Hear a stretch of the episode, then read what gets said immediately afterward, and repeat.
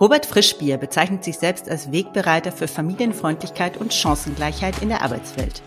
Gemeinsam mit seiner Frau hat er zwei Paar Schultern gegründet und berät und auditiert Unternehmen zum Thema Familienfreundlichkeit.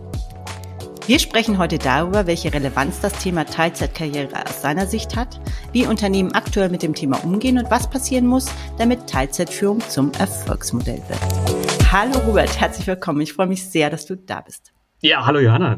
Vielen, vielen Dank für die Einladung. Ich freue mich auf unser Gespräch und ja, bin gespannt.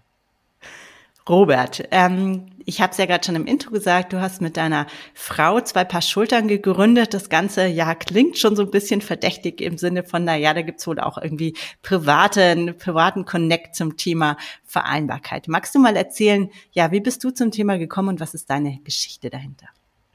Also ich bin eigentlich ähm, von der Ausbildung her so ein ganz langweiliger klassischer Betriebswirt. Ich habe BWL studiert ähm, ja, und auch. mit Vorsatz, so, also ich wollte das auch wirklich gerne machen und habe das auch wirklich gerne ge gemacht damals ähm, und bin dann direkt nach dem Studium in die Automobilindustrie reingegangen. So, und Automobilindustrie in Deutschland äh, zum damaligen Zeitpunkt und wahrscheinlich, ich fürchte auch heute noch, recht konservativ. So, das war für mich aber damals so als frisch gebackener Betriebswirt ganz okay. Bin reingestiegen in Automobilindustrie und jedes Jahr so ein bisschen so einen kleinen Karrieresprung gemacht und sowas, so ganz geradlinig, viele Überstunden und äh, viele Reisen und sowas alles. Das war auch alles total okay, bis ich selber Papa wurde.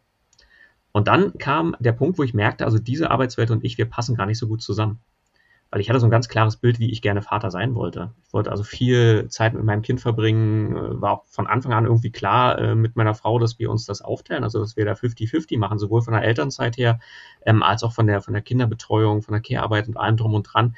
Das, da auch nie bewusst drüber nachgedacht, das war einfach völlig klar, so dieser Gedanke, das, das will ich so, das wollen wir so und ähm, das war schwierig ich habe dann gemerkt, ich musste mich dann immer wieder rechtfertigen, warum ich jetzt pünktlich aus dem Meeting raus muss, weil ich das Kind zum Beispiel von der Kita abholen muss oder generell schon dieser Ansatz zu sagen, ich möchte Elternzeit nehmen und mehr als die obligatorischen zwei Monate, da hatte ich echt riesen Bauchschmerzen.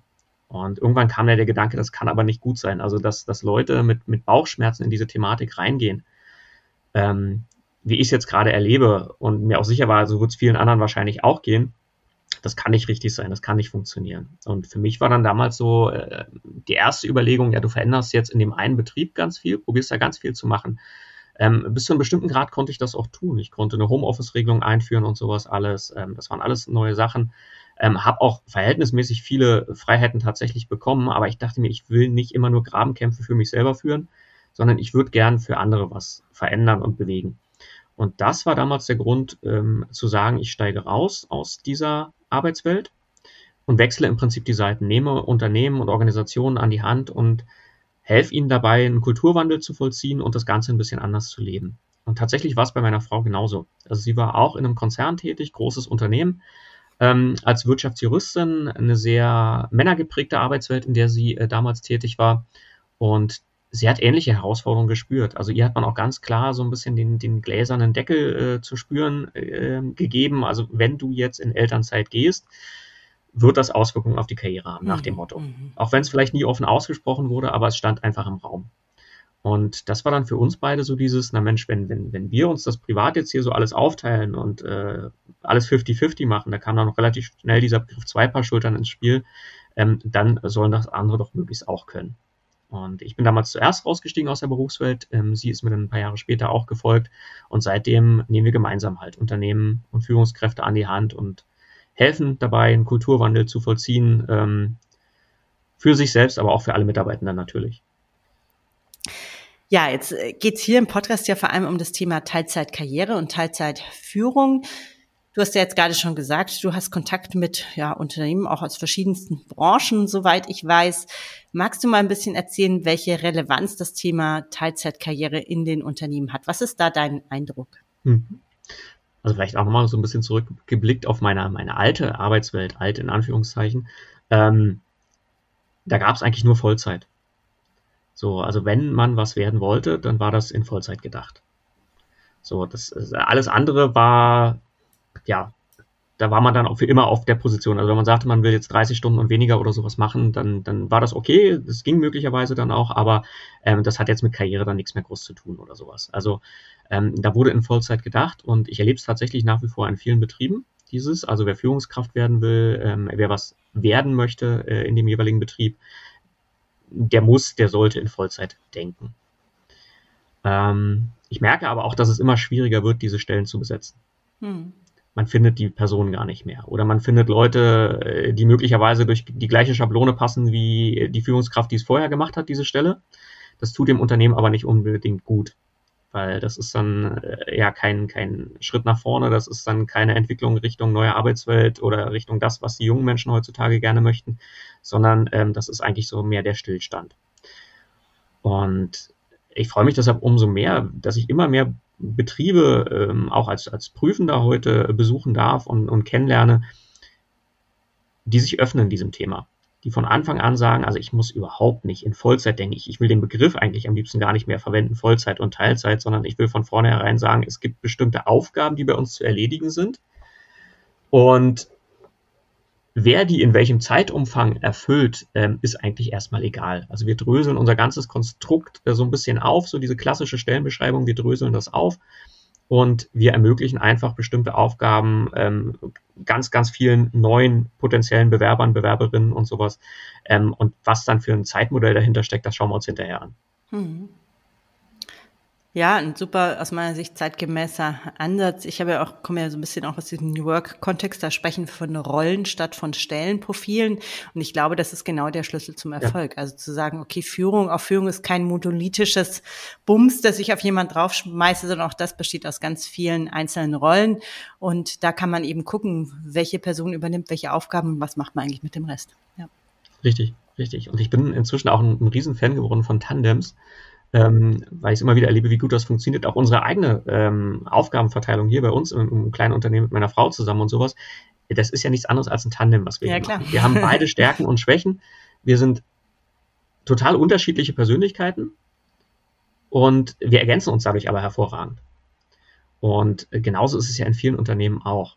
Also wenn ich da ähm, erlebe, dass ähm, Unternehmen offen sind, ein Tandem einzuführen, dann, dann profitieren die unheimlich davon. Und auf einmal kann ich halt eine Führungsposition mit zwei Menschen, die niemals in klassischer Vollzeit gearbeitet hätten oder das wollten oder sowas. Ähm, und ich bekomme zwei richtig tolle Menschen für äh, eine Aufgabe, äh, ja, und auf einmal können die viel, viel mehr machen, als, als man vorher dachte, ähm, als man die Stellenbeschreibung mal irgendwann formuliert hat. Also da gibt's so wunderbare neue Möglichkeiten und viele haben einfach noch nicht die richtige Kenntnis oder den, den Mut, das umzusetzen im Betrieb. Mhm.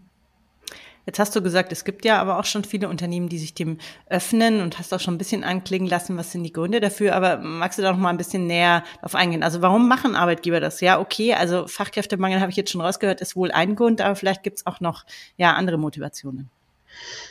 Ähm, tatsächlich ist das natürlich die Haupt, äh, Haupttriebkraft. Das, das mhm. erlebe ich immer wieder. Es ist einfach das, das Thema, man kriegt keine Menschen mehr ähm, in ausreichender Anzahl für die freien Stellen, die Stellen, die frei werden. Ähm, die älteren Mitarbeitenden, die verlassen die Unternehmen. Das werden sie auch die nächsten 10, 15 Jahre mehr tun, als neue Menschen auf den Arbeitsmarkt reinkommen. Also wir haben einfach dieses Thema, was im Raum steht. Und ich bin sehr, sehr viel im Mittelstand tätig. Das heißt, also das Konzernumfeld ist gar nicht so meins, wo ich aktiv werde, sondern ich bin viel ja. im Mittelstand, auch in Baubetrieben unterwegs, in Produktionsbetrieben unterwegs und erlebe dort halt, dass das halt wirklich die Triebkraft ist, ähm, um zu sagen, wir müssen anders denken. Wir müssen was verändern. Die wenigsten Betriebe sagen tatsächlich, wir wollen, weil wir die Arbeitswelt verbessern wollen. Mhm. Das ist schön. Das verkauft sich im ja. Employer Branding auch ganz gut und sowas immer. Aber tatsächlich sind es ganz klassische betriebswirtschaftliche Gründe, wo man sagt, ich kann sonst meine Dienstleistung nicht mehr erbringen, meine, meine Produktion nicht mehr äh, sicherstellen. Ähm, ich muss was machen. Ich muss anders denken. Und aus diesem Schmerz heraus passiert dann aber wirklich eine ganze Menge.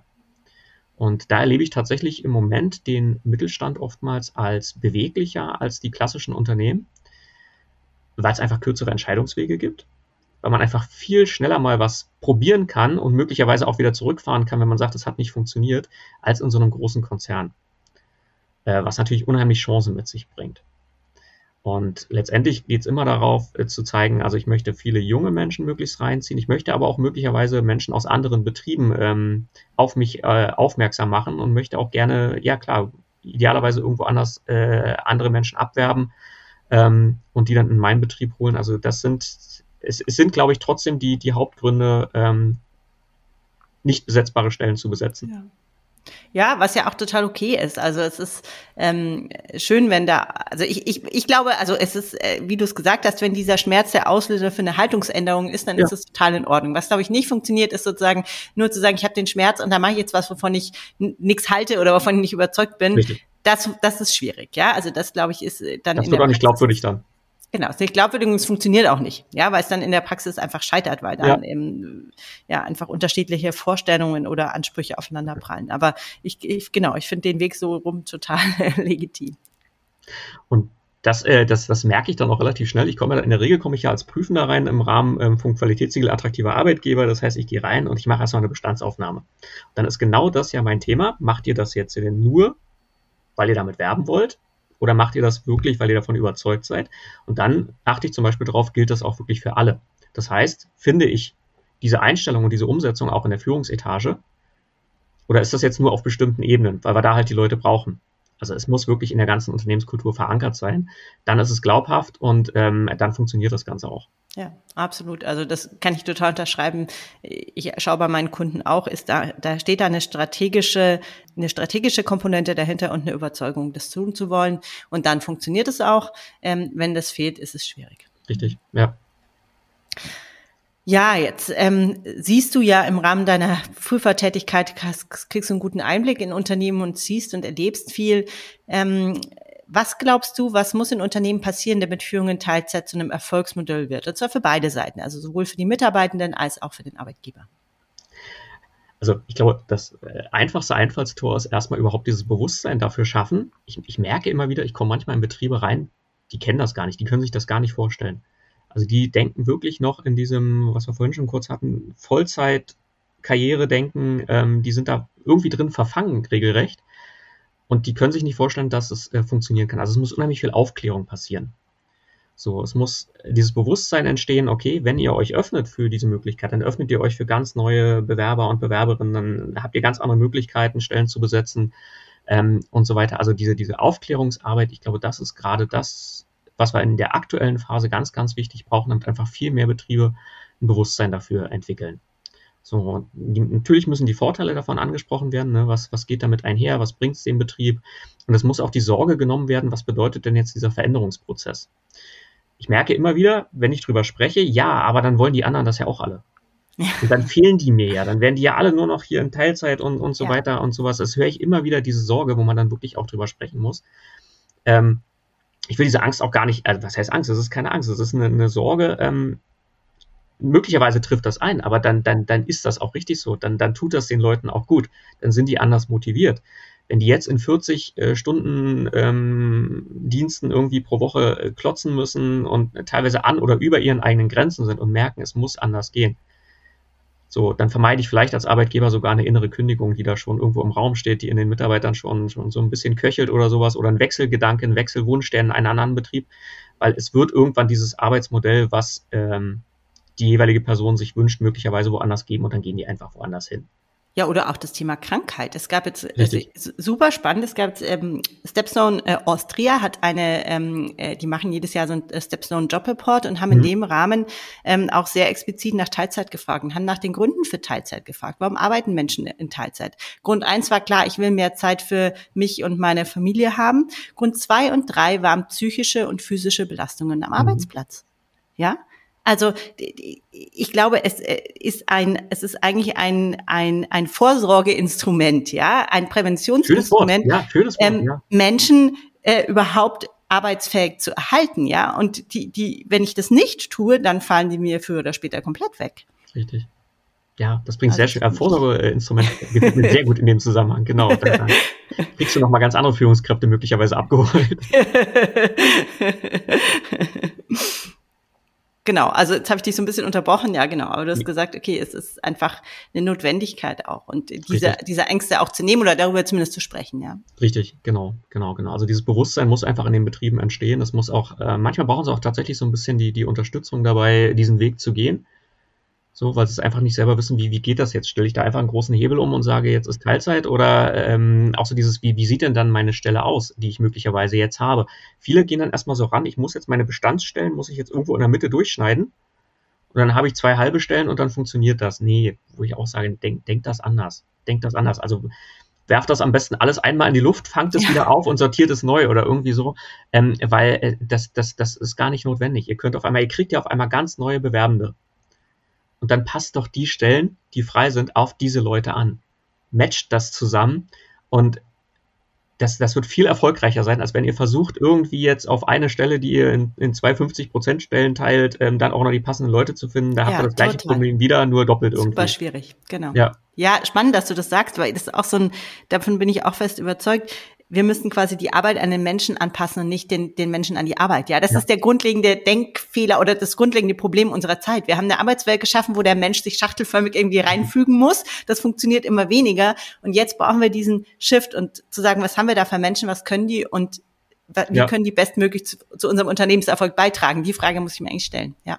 Richtig. Und es hat ja, man muss ja zugestehen, es hat ja lange Zeit vermeintlich funktioniert, weil man eigentlich immer wieder genug Bewerbende hatte so, man hat die und wenn es nicht gepasst hat, hat man halt die Person ausgewechselt ähm, und das funktionierte irgendwie, dass sich damit viele nicht wohlgefühlt haben, dass, wie du sagst, Krankheiten im Raum standen und sowas, ähm, Belastung im Raum stand, die nicht notwendig gewesen wäre und so weiter und damit auch eine Produktivität, ähm, die vielleicht nicht so optimal war, wie sie hätte sein können, ähm, einherging. Äh, das, das mal ähm, ja daneben gestellt, aber ja, also von daher, nee, ganz, ganz wichtiger Schritt ähm, Richtung Teilzeit in der Arbeitswelt.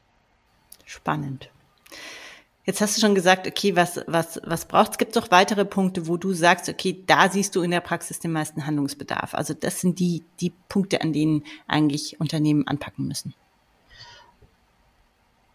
Ich glaube auch, dass viele Prozesse in den Betrieben einfach ähm, dahingehend angepasst werden müssen. Also äh, ich bin ja wie gesagt viel in Produktionsbetrieben, ich bin viel ähm, auch in, in Baubetrieben, äh, teilweise jetzt auch in der Landwirtschaft und sowas tätig. Das sind ja ganz andere Arbeitsherausforderungen da muss ich teilweise zu bestimmten Zeiten an bestimmten Orten meine Leistung erbringen. Das geht schlicht nicht anders. Also ich kann ähm, nicht sagen, jetzt schalten wir die Maschinen mal aus oder sowas, weil die Person hat nur 60 Prozent und die andere hat 100 Prozent und jetzt machen wir mal. Nee, also ich muss äh, ganze Arbeitsprozesse, ganze Produktionsprozesse möglicherweise anders denken, muss auch Schichtmodelle eventuell anders denken. Das ist ja auch in vielen Bereichen ein großes Thema, dass in Schichten gearbeitet wird und ich dann möglicherweise auf einmal Personen habe, die unterschiedliche Arbeitszeiten haben. So Wochenarbeitszeiten. Und da muss ich gucken natürlich, wie kann ich das am besten harmonisieren? Kann ich jetzt sagen, also meine Teilzeitkräfte, insofern sie dazu bereit sind, verteile ich halt auf ähm, vier Tage. Es gibt auch viele Menschen, die nach wie vor sagen, ich möchte meine 40 Stunden, ich möchte einen bestimmten äh, ähm, äh, Lohn auch haben und ja. sowas alles. Ähm, auch das ist völlig in Ordnung, hat Berechtigung in der Arbeitswelt für mich nach wie vor. Und ich muss das halt in meinen Prozessen irgendwie widerspiegeln. Ähm, und da einen vernünftigen Transfer finden, äh, so dass es halt für alle möglich ist, in dem Teilzeit- oder Arbeitszeitmodell zu arbeiten, was zu ihnen am besten passt in der jeweiligen Lebensphase. Und damit eigentlich schon wieder der, der, der dritte Tipp einhergehend in der jeweiligen Lebensphase. Das heißt, wenn jemand heute 30 Stunden arbeitet, heißt das nicht, dass er in zehn Jahren auch 30 Stunden arbeiten ja, möchte. Ja, total. Mhm, genau. Es kann sein, dass ich jetzt gerade, weil ich ähm, Sorgetätigkeit habe in irgendeiner Form, sei es äh, Angehörigenpflege, sei es Kinder, wie auch immer, dass ich einfach nicht mehr arbeiten kann oder möchte im Moment oder ich habe noch ein großes Hobby, ähm, möchte mich noch künstlerisch ausleben oder sonst irgendwas. Das heißt, jetzt gerade passen 30 Stunden in mein Leben und in zehn Jahren vielleicht locker 40 Stunden. Ich, ich langweile mich zu Hause. Ich, ich möchte jetzt einfach äh, wieder mehr äh, arbeiten oder sonst irgendwas. Ähm, also, dass man das auch als dynamischen Prozess betrachtet und sagt, also ich kann runtergehen in den Stunden, ich kann wieder hochgehen in den Stunden, wenn ich möchte, wie auch immer. Ähm, also auch diese, diese Flexibilität in den Unternehmen zu verstehen, äh, ist auch noch ein ganz, ganz großer Punkt. Super wichtig, weil wenn wir heute auf das Thema Teilzeit gucken, dann gibt es da eine ganz einfache Kurve. Das sind Frauen, das sind Mütter. Ja. Die fangen nach dem ersten Kind an, in Teilzeit zu arbeiten, kommen dann nie wieder raus. Ja. Das heißt dann Teilzeitfalle. Und ähm, das ist, glaube ich, das, was auch in den Köpfen ist noch von vielen, wenn sie, wenn sie das Wort Teilzeit hören. Ja, und ich glaube auch, dass, wie du das beschreibst, es muss in ein, ein Lebensphasen angepasst, das, jetzt sind wir wieder bei dem. Also die Arbeit muss sich einfach an den Menschen in seinen Lebensphasen. Ich habe gerade zwei kleine Kinder, ich kann nicht so viel arbeiten, aber ich merke schon, die Nummer eins in der Schule, Nummer zwei ist jetzt im Kindergarten, es wird, es wird, es wird, ja. Und in fünf, sechs, sieben Jahren werde ich vielleicht auch wieder wesentlich mehr arbeiten, als ich es jetzt tue, ja. Richtig, genau, genau. Und das ist halt so dieses Bewusstsein, dass das fehlt mir vielerorts noch völlig. Also auch in dieser ganzen Diskussion, weil es, es, es, es erweckt immer den Eindruck, wenn man drüber spricht, ich gehe jetzt in Teilzeit, was ich schon mal eine blöde Formulierung finde irgendwie, ich gehe in Teilzeit und da bleibe ich dann für immer. So, aber äh, also weder äh, äh, für die Betriebe ist das hilfreich, weil die dann wirklich ähm, ja davon ausgehen, also die Person, die wird nie wieder mehr arbeiten oder sowas. Äh, da brauche ich auch nicht nicht rein investieren, da brauche ich nicht fördern oder sonst irgendwas. Und für die Person selber ist es auch doof, weil sich möglicherweise die die Anforderungen im, im Leben ändern und man irgendwann wieder anders arbeiten möchte. Genau, und momentan funktioniert es nicht, weil was mit im Ich gehe in Teilzeit einhergeht, ist in der Regel eine Qualif also eine Abqualifikation. Ja? ja. Also ich, ich, ich erlebe heute wieder, ich hatte jetzt letzte Woche gerade ein Gespräch mit jemandem, einer Person, die war vorher ähm, Abteilungsleitung im Personalbereich und ist jetzt irgendwie, macht Projekte und Sonderaufgaben, weil sie ein in Teilzeit arbeitet, ja. So, wo ich mir denke, so, wow. Also, ja. das ist ja auch ein Zeichen in die Organisation. Das heißt, sobald du nicht mehr Vollzeit arbeitest, kannst du nicht mehr ja. So. Und das, glaube ich, ist ganz, ganz wichtig. Und damit ergeht ja dann diese quasi, dann lande ich in dieser Wanne, ja, und komme da auch nicht mehr raus, weil ich habe ja dann die letzten fünf bis zehn Jahre eben nur Projekte und Sonderaufgaben gemacht und nicht mehr eine Abteilung geleitet. Ja. Und das ist wirklich äh, fatal. Und da müssen, glaube ich, Unternehmen wirklich darauf gucken, wie können sie qualifizierte Arbeit, wie du gesagt hast, anpassen und auf Menschen verteilen, die qualifiziert sind, aber eben vielleicht eben nicht momentan äh, mit 40 Stunden oder mehr zur Verfügung richtig, stehen. Richtig. Und dann auch schauen, also wie kann ich möglicherweise ähm, anders die, die Menschen unterstützen, ähm, dass sie mehr arbeiten können. Ich hatte neulich gerade so einen Fall ähm, in einem Betrieb, da hatten viele Mitarbeitende mindestens eine Stunde Fahrtweg. Mhm. So, das heißt, wenn die an fünf Tagen die Woche ähm, zu dieser Arbeitsstelle fahren, dann haben die zehn Stunden pro Woche Fahrtweg. So, das war aber ein Unternehmen, was eigentlich von den Abläufen her und von der Dienstleistungsart und so weiter locker die Menschen im Homeoffice arbeiten lassen kann. Das heißt, äh, wenn ich den Leuten das Homeoffice ermögliche und sei es nur an drei Tagen oder sowas äh, in diesem Betrieb, ähm, dann spare ich denen schon mal sechs Stunden Fahrzeit pro Woche. Diese Fahrzeit steht möglicherweise dann als Arbeitszeit, dann ist Teilzeit auf einmal gar kein Thema mehr, dann können die viel mehr arbeiten, aber haben auf einer anderen Stelle eine Erleichterung erfahren. So, die gehen dann vielleicht auf, weiß ich nicht, 32, 34 Stunden runter, ähm, sparen sich aber noch die Fahrzeit und am Ende haben die viel mehr Zeit für ähm, ja, Sorgearbeit, für Hobby, für was weiß ich. Ähm, und damit ist dann auch geholfen. Also äh, da denken die Betriebe oftmals auch so, nehmen sich viel zu sehr aus der Verantwortung raus in meiner Wahrnehmung. Das ist noch aus diesem Vereinbarkeit, müsst ihr euch selber drum kümmern. Also da müsst ihr halt in den Stunden runtergehen, wenn es schaffen soll. Wir, wir können ja nichts verändern. Ja.